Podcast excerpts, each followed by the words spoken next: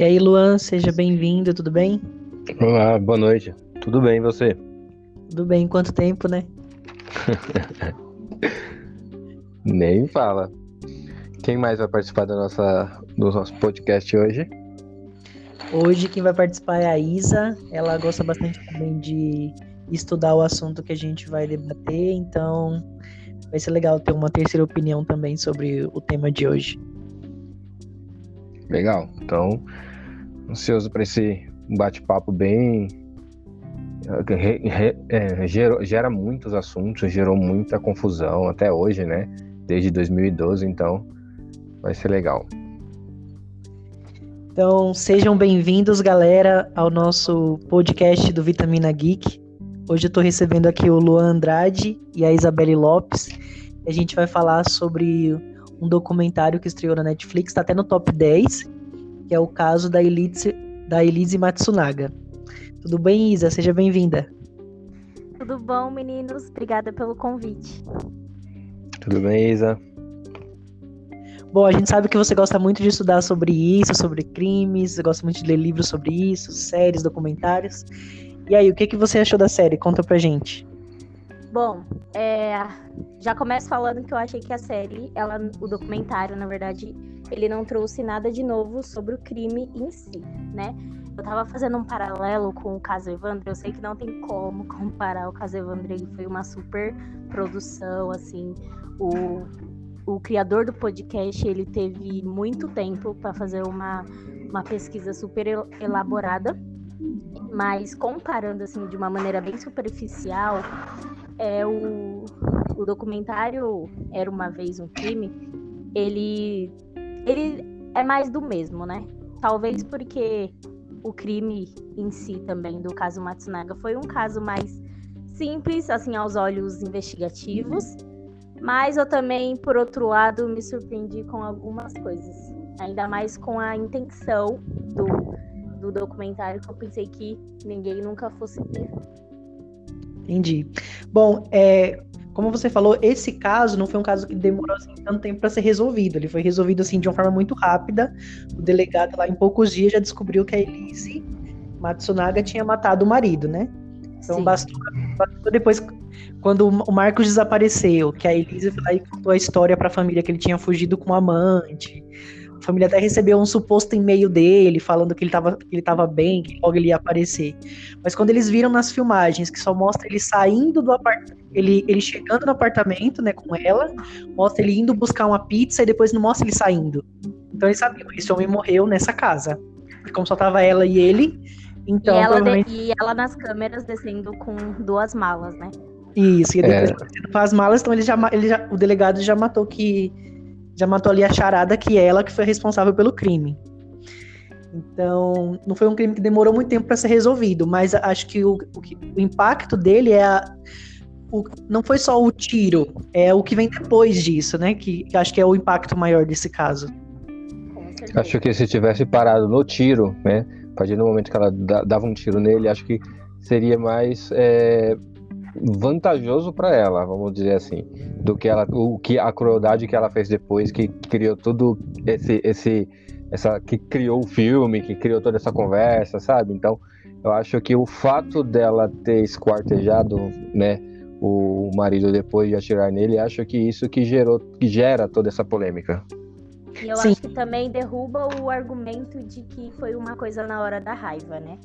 Quando Exato. você faz algo na hora da raiva, você depois fica desesperado, não sabe o que fazer. Surta. Então, essa foi a alegação da defesa, né? Que foi uma coisa assim do impulso na hora da raiva. Já a promotoria falava que foi algo premeditado. E aí eu tava, eu comecei a pesquisar algumas coisas sobre o caso para fazer esse podcast, porque nem tudo foi mostrado na série, né? Por exemplo, fiquei, na, nas pesquisas que eu fiz, eu descobri que porque assim, ela, o Marcos, né, ele já tinha esse hábito de, de sair com garotas de programa. Então ele era casado antes de ser casado com a Elise, tinha uma filha. E aí ele foi lá e ele tinha mesmo como se fosse um padrão que ele, que ele agia, né? Então ele se envolveu com a Elise. Era o ciclo. Isso.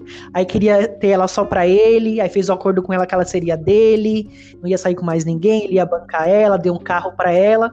Depois de um tempo ele começa a trair ela e faz isso com a outra garota de programa também. Deu o mesmo carro, é, tipo, o mesmo padrão que ele fez com a Elise foi o que ele fez anteriormente.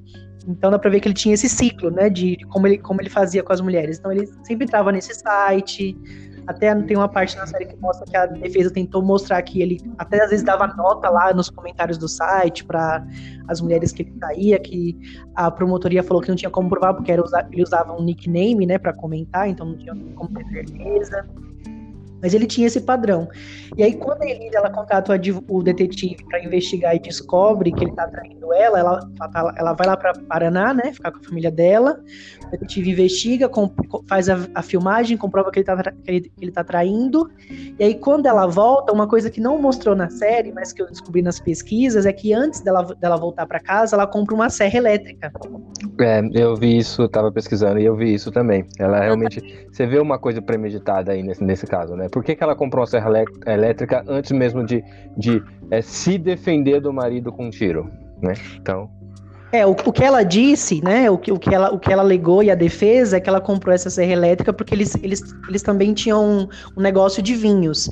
E como os vinhos são, eles vêm em caixas e são bem de madeira, né, é difícil de abrir, então eles usam geralmente serra elétrica para abrir. Ela disse que foi por isso, né, e foi o que a defesa também alegou. Mas é estranho isso, né, dela ter comprado essa serra elétrica. Muito, por quê? Por que, que ela vai comprar a serra elétrica depois de voltar do Paraná, sabendo que ela, que o marido dela estava traindo com outra garota de programa, né? Aí vem é, tudo. Eu senti, que... eu senti que a série, o documentário, na verdade, ele deixou passar bastante informações. Mas eu também. Ah, esse caso, na verdade, né? Ele é recente, vamos dizer assim. Então eu já, já tinha pesquisado bastante sobre ele visto vídeos bem, bem completos mesmo.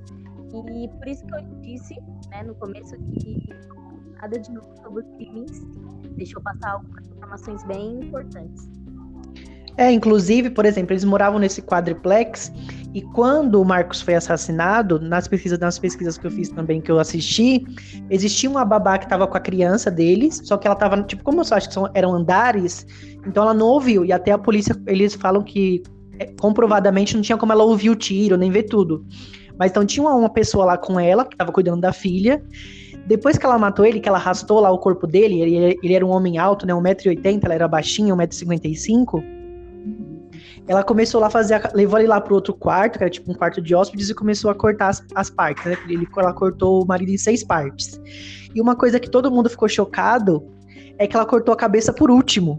E todo mundo, geralmente, assim, o que, ele, que a polícia, né, e os investigadores, o que eles falam, que geralmente a pessoa, quando vai fazer um crime assim, eles já cortam a cabeça primeiro porque eles não querem ficar olhando pra pessoa, não querem ter aquela lembrança. E ela deixou a cabeça por último, e ela, isso demorou cerca de 10 horas ou mais, e ela ainda parou para amamentar, porque em determinado momento a, a babá fala que, ela, que a menina queria mamar, né? Então, queria, ela, então ela, ela foi lá e parou o que ela estava fazendo, desceu, amamentou a criança, ficou um pouco lá com a filha dela, depois ela voltou para continuar.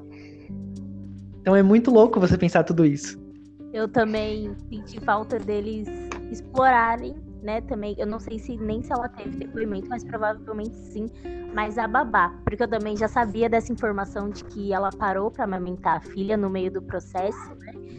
E a filha no, na época tinha um ano e sete meses, se eu não me engano. E assim, eu queria saber se a babá também tinha percebido alguma coisa na expressão ou se ela estava só normal mesmo. Sim. É, acho que faltou um pouco mostrar isso, né? Porque se a pessoa ela não conhece o caso e ela vai só assistiu a série, ela vai achar que não tinha ninguém ali com a Elise, que a Elise fez tudo isso com a criança lá. Não. É, foi foi bem mais do que isso. Nossa, é complicado pensar que saber que tinha alguém que é, é, nessa eu também não sabia. Saber que tinha alguém lá na casa, né, um, um, cuidando da criança e ela fez tudo isso, né, sem sem pensar duas vezes, sem sem ter medo de que a, a babá descobrisse ou algo parecido, né? Então, é, e a frieza, né, dela tirar todo, todo, cortar todo o corpo antes de cortar a cabeça, como se, ah, vou fazer isso com, raiva, é, sei lá, não, não, não, entendo muito, mas é, é meio estranho. Acho que até por isso também levantam até a questão dela ter tido uma ajuda, né? Um cúmplice, porque realmente é para uma pessoa é assim. As pessoas ainda subestimam mesmo uma mulher, ainda mais também. É doido mesmo pensar que uma pessoa ou deixar rastros ou sem realmente ninguém ouvir ou, ou der tempo, né? Porque sei lá, eu fico pensando, será que demorou bastante? Eu também não vi essa informação de quanto tempo foi, mas eu creio que para ela fazer isso sozinha demorou bastante. É, acho que foram cerca de 10 a 12 horas, pra, aproximadamente. Mas então, eles, eles, na série eles levantam essa hipótese mesmo de ter, dela ter um cúmplice, é, mas aí todo, é, até o próprio, o próprio delegado, né, que, que, que foi o, o, primeiro que teve contato, ele acredita que foi só ela mesmo e tal. Não foi comprovado, eles, eles até encontram um DNA na casa, mas pode ser DNA de qualquer pessoa, até de outros antigos moradores, né? Então não tem como comprovar, eles acabam descartando essa hipótese. Então, é, mas é, é bem frio assim a gente pensar que aí, além de matar, ela demorou todo esse tempo, ainda fez essa pausa. E eles acreditam que teve o cúmplice porque por causa dos cortes, né? Porque o pelo, pelo legista lá, é, ele percebeu que os primeiros cortes foram de um jeito mais preciso, talvez, ou, ou vice-versa, não lembro exato agora. E que os outros os outros cortes já foram mais não tão precisos. É, os então, cortes da parte de cima é, mais mal feitos, vamos dizer assim, e da parte é, inferior, né, são os cortes mais precisos. Isso. E até é o, é o que eu penso sobre isso é que como ela já, ela já tinha, ela, ela é uma pessoa que ela, ela é muito inteligente, né? Então, além de fazer direito, ela também, ela já tinha trabalhado com enfermagem e também ela já tinha o hábito de caçar junto com o marido. Tanto é que a arma do crime foi uma arma que ele deu para ela. Eles tinham um arsenal de armas na casa deles. Então, como, é, como ela fala lá no, no, próprio documentário, como eles caçavam, eles mesmos depois que matavam o animal, que às vezes eram animais grandes, eles mesmos que desossavam, cortavam, tiravam a pele.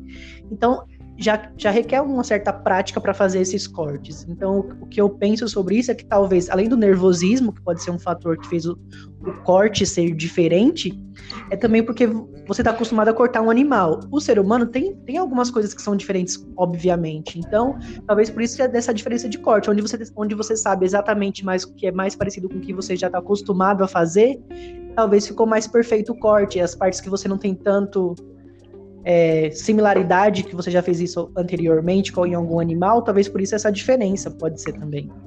Pode ser também pelo cansaço também, de, depois de 12 horas, né, ali naquele trabalho para cortar o, o marido, então, de certa forma, cansa, né, depois de 12 horas. Então, talvez por isso que tem essa diferença de cortes, de, de, de, de corte preciso, sabe?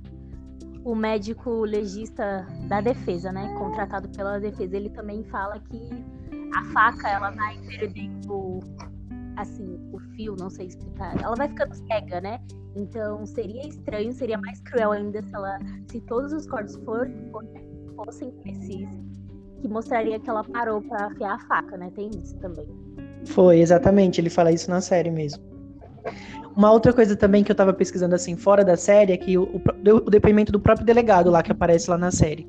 Ele fala que quando ele vai interrogar ela antes dela ser presa e tal, que eles eles chegam na casa, ele fala que ele não subiu direto lá para prendê-la quando ele já tinha visto as câmeras de segurança. Ele tinha medo dela atirar contra os policiais ou ela tentar fugir ou tentar se matar, ou alguma coisa assim, ou ter alguma troca de tiros.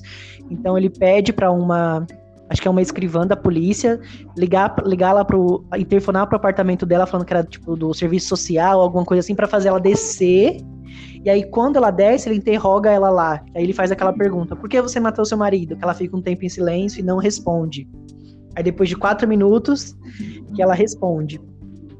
E aí, quando ela nega tudo, ele fala que eles sobem lá para casa e aí ele, ele pede para ver a, as roupas que ela utilizou nas filmagens. E aí ela leva ele lá até o, o, quarto e as roupas estão lavadas. Só aquelas roupas. Aí, ela, aí ele pergunta por que aquelas roupas estão lavadas. Ela falou porque elas tinham, estavam sujas e por isso que ela lavou. E aí ele fala assim, tá, e cadê as botas que você utiliza nessa filmagem? Que eles viram que ela estava usando botas. E aí ela pega as botas e aí ele vê que embaixo das, das botas tem terra. As botas estavam limpas, mas ainda tinha um pouquinho de terra embaixo das botas. E aí ele fala para ela: Você é advogada, Elise. Você sabe que a gente pegou você. porque eu vou comparar aqui se essa terra aqui é a mesma terra do lugar onde a gente encontrou as partes do corpo do, do Marcos. E se for, você tá presa. Porque aí não tem, não tem como você escapar mais. E aí ele, ele fala que ele pede para ela um saco plástico para ele colocar essas botas para levar para perícia. E aí quando ela chega com esse saco plástico, é o mesmo saco plástico de que estavam os, os, os restos mortais do marido. Era o mesmo saco. E era o saco azul com o fitilho vermelho. É, realmente ali ela já viu que nesse momento ele já deu voz de prisão, se eu não me engano. Foi. Mas assim, o julgamento dela, a gente vê que teve muito machismo, assim, no julgamento, assim, deles quererem usar o passado dela como desculpa, o passado dela como garota de programa, tentar ficar trazendo coisas pro julgamento que talvez não eram tão importantes. É, mas aí fica a dúvida, né? Porque a, a promotoria, que é, ela, eles insistem que foi um crime premeditado. Já a defesa insiste que foi algo no calor do momento e que ela só agiu daquele jeito. Qual a opinião de assim de vocês sobre essa parte? Eu, na verdade, comecei a quis assistir o documentário com essa expectativa de que tivesse essa resolução de que se foi premeditado ou não, porque como a gente já disse mesmo, foi um caso fácil, né, de ser investigado, não tinha muito não tinha muito mistério, mas um dos grandes ainda, uma das grandes questões é se realmente foi premeditado ou não, porque aí muda bastante é, pode até mudar a versão dela de que ele deu o tapa no rosto. Mas eu acho que foi sim um caso premeditado. Não acho que a motivação seja a versão que a acusação sustenta, que é a motivação para ela ficar com a herança, porque hoje, em dia, muitas vezes, se você se você prova que você só teve uma união estável mesmo com a pessoa, que vocês chegaram a morar juntos, que vocês tinham a, a intenção de constituir uma família, você já pode recorrer aos bens. Imagine eles que eram efetivamente casados mesmo no civil. Então, eu acho que se fosse eles, ela pedisse um divórcio, ainda mais mostrando que o motivo daquele divórcio era traição, porque mesmo que o adultério ele não seja mais crime no Brasil, a justiça ela ainda é bem, bem tradicional, então isso é bem levado em conta. Tanto que crimes assim motivados por traição, é, eles já, já olham com outros olhos. Então, não acho que tenha sido por herança, porque porque ela receberia um bom dinheiro do divórcio. Na verdade, uma boa repartição de bem. Perderia o padrão de vida que eles teriam, mas eu acho que realmente ela ela foi premeditado porque ela percebeu que aquele ciclo que, na verdade, aconteceu com ela, aconteceu com a ex-esposa dele, na verdade, onde a ex-esposa foi trocada por ela ela também seria trocada. Então, eu acredito nisso. Foi sim premeditado. Você, Luan? Eu acredito também pela essa por, ser premeditado, né? Porque eu, eu vi algumas pesquisas, pesquisas também e fala que seria mais vantajoso para ela é, é, que foi premeditado, mas por vingança, né? Por ela descobrir que estava sendo traída, e aí provavelmente ela falou assim: vou então, já que tá me traindo, eu vou arquitetar, né? Que foi depois que ela voltou, que ela foi para Paraíba, voltou, que ela comprou a serra elétrica, daí, a partir do momento que ela descobriu, ela já arquitetou como que ela faria tudo, como que ela mataria o, o marido, né? Então, mas eu não acredito também que não que seja por dinheiro, mas sim vingança mesmo por, pela traição e por ter feito com ela a mesma coisa que, fei, que, que ele fez com a, com a ex-esposa, né? Então acho que subiu essa raiva, né? Porque ela mostrou para ela, né, na minha cabeça, né, que ela viu que ela só era mais uma, assim como essa outra que ele que ele estava saindo, né? Assim como a esposa dele, era só mais uma, era um padrão, como você mesmo disse no começo. Então, eu acho que o motivo não foi de dinheiro mesmo, porque eu vi as pesquisas aqui, eles falaram que seria mais vantajoso para ela se ele estivesse vivo, assim como a, a Isabelle falou, se ele, se ele estivesse vivo do que ele morto, né? Então seria melhor para ela se ela tivesse, se ele tivesse vivo. Então, mas pelo fato dela já ter programado, vi, é, contratado um detetive, viu que tinha quase certeza pra tra da traição e assim foi que contratou um detetive, contratou alguém para vigiar, né? Que eles falaram também que tinha alguém para vigiar, né? Para avisar o detetive para quando ele saísse. Então, eu acho que é, ela não fez por, por, por na hora, por, pode ser que ele tenha batido nela, que ele tinha, tenha se defendido em algum momento, né? Mas ela atirou nele com a intenção e esquartejou depois, com certeza, com a intenção de esconder o corpo e com essa, essa frieza e essa, e essa crueldade. Então, acredito realmente que ela já tinha programado é, para matar o marido a partir do momento que descobriu, teve certeza da traição. É, até porque, assim, como a Isa falou, se fosse só por dinheiro, ela, ela não ficaria pobre depois da separação. Porque ele, ela ter, ainda teria uma boa condição financeira. E se, se, fosse só por dinheiro também, ela poderia só ignorar aquela traição e continuar tendo a vida, a vida que ela tinha, que era uma vida boa. É, então, e tem outra coisa, rapidinho. É, eles também tinham abrido uma década de vinhos, né? E aí eu vi que é mesmo depois de alguns vinhos ter, terem sido contrabandeados, é, essa adega ainda varia, valeria, valeria 1.800 e ela tinha metade desse, dessa adega. Então ela tinha um dinheiro bom ainda guardado. Sim, é, parece muito mais assim um crime de ódio, vingança, sabe? Quando você tá fora de si porque você tá completamente com raiva, com ódio da pessoa e você age dessa, dessa forma, do que porque eu quero dinheiro. Não parece que é porque eu quero só dinheiro, não parece que é só por isso. É um Você pouco mesmo. do machismo também, né? De que a mulher é sempre interesseira. Sim. Eles, eles tentaram. É, a acusação tentou usar esse, esse método, mas acho que até por isso ela não pegou a pena máxima. Porque ficou claro pro júri que não era só isso. Que não era só por dinheiro. Até porque ela fala, né, que que, que, que, ele às vezes ele era um pouco possessivo, né, na época que eles namoravam, que ele, que ele, que ele também ele, que ele a ofendeu depois quando ele já não tinha mais o interesse nela, né? Porque o, o que eles falam até no documentário é que ele era um homem muito exagerado. Quando ele gostava de uma coisa, ele gostava muito. Mas também quando ele não queria mais, ele só ignorava aquilo completamente e não tratava tão bem quanto antes. Então, ele era apaixonado por vinhos, ele tinha três adegas de vinho na casa dele. Ele era apaixonado por cigarros, ele tinha uma adega, uma adega de cigarros. Nunca imaginei que uma pessoa poderia ter uma adega de cigarros. ele tinha um arsenal de armas, porque ele amava caçar, então tudo era muito exagerado, né? Eles eram considerados ricos excêntricos, porque eles eram muito exagerados nisso. Então eu acho que acho que é mais essa coisa mesmo de vingança, ódio, né? Parece muito assim um crime de vingança e ódio mais do que só por interesse. Eu também acho, com certeza. A partir do momento que eu vi o crime, que eu estudei um pouquinho quando eu fazia faculdade, né? Sobre o caso da, da Elisa. Então, a, eu acho que a, a, maioria chega a essa conclusão de que foi mais por paixão, né? Paixão entre aspas, né? Aquela, aquela, o ódio, aquele, aquela vingança, aquela sede por vingança, por exatamente por ele ter feito a mesma coisa com ela, com, com como fez com a ex-esposa. Sim. E pensando agora no geral, assim, a gente já, já falamos aqui as nossas opiniões sobre esse caso. É, ela não pegou a pena máxima, né? Ela só pegou 19 anos, mas depois ela conseguiu ter a saidinha, né? Que, que já é um processo normal de re, reassociação. Eita, essa palavra. Isso.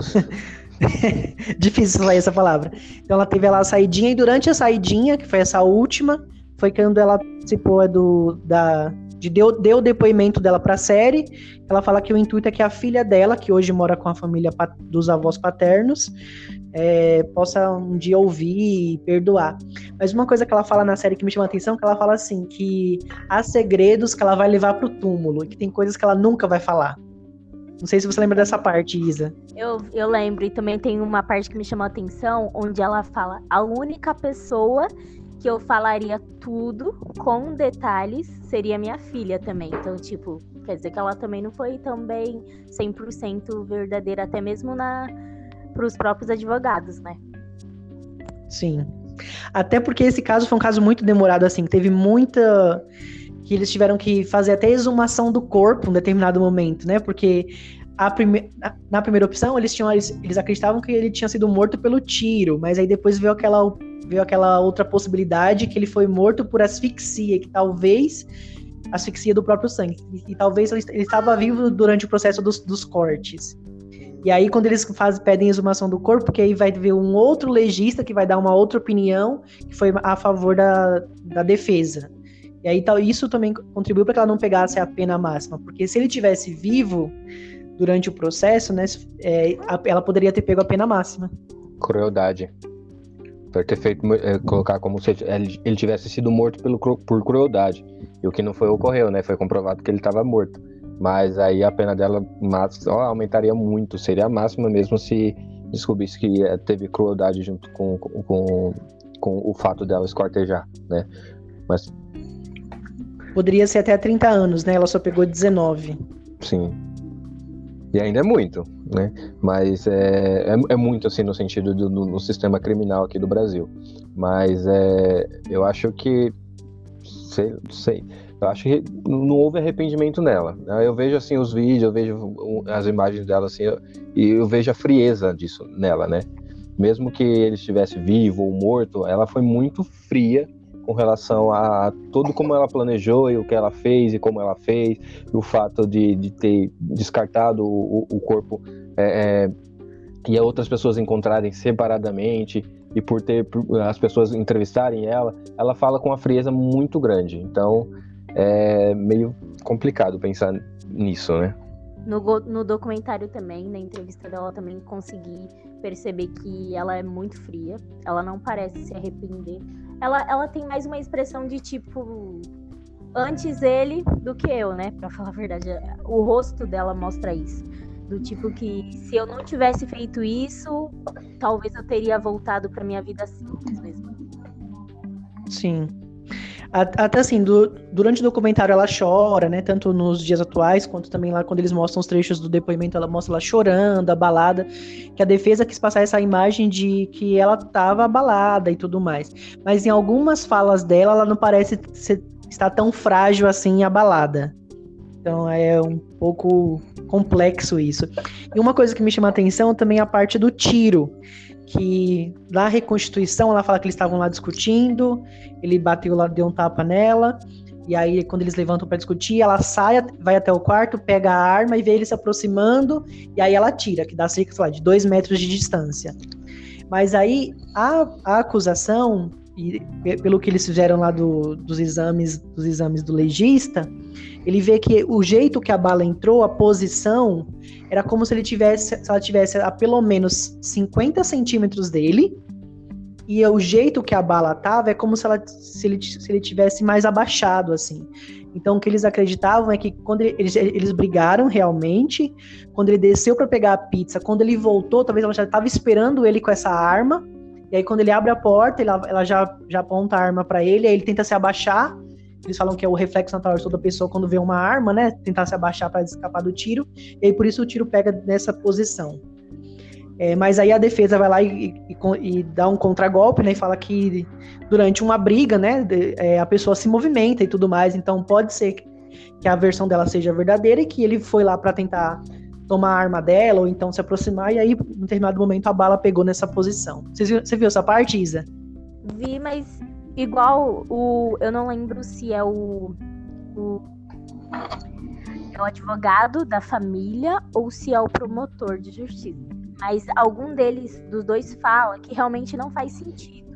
É impossível, porque a, a bala, né, igual você falou, ela, ela, ela pega numa parte frontal da, da cabeça, não, a parte frontal da, do lado esquerdo da cabeça. E que e que ela foi de, de cima para baixo, de baixo para cima, alguma coisa assim. E ele tinha 1,80 e ela 1,55. Do jeito que ela mostrou, que ela fez a, a simulação, né? É, seria como se ela tivesse atirado apontando para cima, não faz muito sentido, né? E ela mesma fala que ela apontou reta, né, com, com o braço esticado reto. Então, eu acho que aí também eu não conseguiu, não conseguiu segurar essa versão. Sim. Bom, e agora sim, fazendo uma análise geral da série e do caso, qual a sua consideração geral sobre a série e sobre esse caso, Isa e Luan? Eu acho que faltou, né? Como a Isa estava falando, acho que faltou algumas informações que eles deveriam. Se for para fazer uma, um documentário, tem que colocar um documentário em geral, né? de todas as, as a, a, opinião, seja da defesa ou da, da, da, acusação. Talvez tenha faltado isso um pouco nessa, nesse, nesse documentário. Talvez pelo fato dela querer que, querer que a filha veja esse documentário e aí foi puxado mais para talvez para a defesa. É, eu acho, eu também achei a série um documentário é, um pouco fraco, para falar a verdade. Eu não sei qual foi a intenção do, do diretor, do produtor. Na verdade, foi uma diretora, né? Sim. Ela, eu acho que teve a intenção mais mesmo de mostrar uma outra visão, talvez do, do de um Marcos abusador e de uma mulher que sofria abusos psicológicos, mas eu acho que foi bem fraco mesmo, é, dando destaque ainda para aquele amigo argentino machista do Marcos. Nossa, ridículo, ridículo, que é aquele cara? Que também não acrescentou em nada, eu achei a participação dele totalmente desnecessária. Tem uma parte que a entrevistadora pergunta ele, ele, na verdade, ele fala assim: ah, ele, né, o Marcos, era, uma, era um homem muito fiel, mas que gostava de mulheres. Eu já fiquei, ah, como assim? E aí depois a entrevistadora pergunta como que era essa relação dele e de vocês, na verdade, com as garotas de programa. E ele fala: Eu nunca falaria sobre isso, é um assunto íntimo. E eu fiquei me perguntando: então por que aceitou é, dar entrevista se não vai falar? Exatamente. Inclusive, também tem uma parte interessante no julgamento, quando é algum familiar do Marcos, que é uma, é uma moça que ela tá dando depoimento, e aí ela fala assim: ah, o Marcos era o homem que toda mulher gostaria de ter. E aí acho que alguém da defesa fala assim: Você gostaria que o seu marido te traísse? E aí ela fala: Não.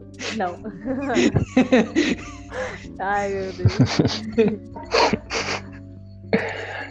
Ai. Destaque, destaque também pro pro advogado de defesa dela, que eu vi até um comentário no Twitter de que ele deveria estar na próxima edição da Fazenda, porque ele é muito barraqueiro. Não, sim, e aí quando, quando a, a, mulher pergunta assim para ele, mas por que, que ela cortou a, a, a, o marido em pedaços? Aí ela, ele fala, porque era o único jeito de era o jeito mais fácil de sair com aquele corpo. Ele fala, tipo, bem de boa. E tem uma parte que ele fala assim, é, alguma coisa sobre o promotor. Ah, se o promotor ele acha isso é porque ele não estudou o caso. Ele, desculpa, eu falo mesmo. Eu pareço uma, uma menina debochada falando. Sim, até a gente tem essa impressão durante a série, assim, que é meio que uma, uma briga ali entre a defesa e, o, e, a, e a acusação sobre quem estava certo. Que aí isso no final. Rola ele... mesmo. que aí no final ele fala assim: eu ganhei o caso, né? O pessoal da defesa fala que ele ganhei. Aí o, o, o pessoal da acusação rebate. Como que ele, que ele ganhou o caso se ela ficou presa, se ela pegou 19 anos? Isso é ganhar? Aí, ele, o promotor ainda fala: se isso é ganhar, imagine uma derrota. É, é, mas é exatamente isso, essa briga entre defesa, é, acusação e defesa sempre rola. E aí ele fica. A briga não é entre o, o réu e o, a, a outra parte, em sim, entre a acusação e a defesa é ali. É engraçado pensar nisso. É, mas de certa forma a defesa, ela, ela acho que ela, eles fizeram um bom trabalho, porque eles conseguiram atenuar a pena, ela não pegou a pena máxima. Mas a acusação conseguiu o que eles queriam, que ela fosse, que ela pegasse bastante tempo de prisão, né? Ah, sim, sim. Fez um bom trabalho mesmo, porque não tem como é, tirar ela dessa acusação pelo fato dela ter esquartejado. Não tem como. Eu acredito que não tem como tirar isso dela. Mas eles uh, fizeram com que a pena fosse bem menor. E isso, isso é, foi, foi vantajoso para eles. É, foi, o que eu achei interessante da série também foi a gente entender um pouquinho mais como funciona essa parte de julgamento. Que eles explicam um pouco mais sobre o júri, que como funciona toda essa parte aqui no Brasil, que é bem diferente de outros países. Então foi legal entender um pouquinho mais como funciona essa parte do júri, da votação. Eu achei interessante essa parte. E demorou bastante o julgamento, né? O caso foi em 2012 e o julgamento só aconteceu em 2016. Sim. É normal, infelizmente isso é normal. Depois eu vi também, eu percebi também que a série ela tentou levar para um, um outro sentido de que se o caso fosse cometido por um se o caso se a vítima na verdade fosse uma pessoa pobre né uma pessoa comum. Eu acho que parte que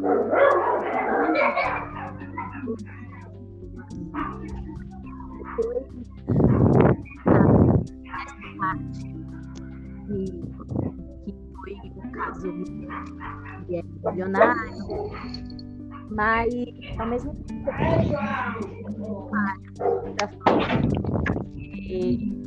só mostrou meio parcialidade. Mostrou igual o Luan disse também. Estava mais patecer do que realmente mostrando o crime.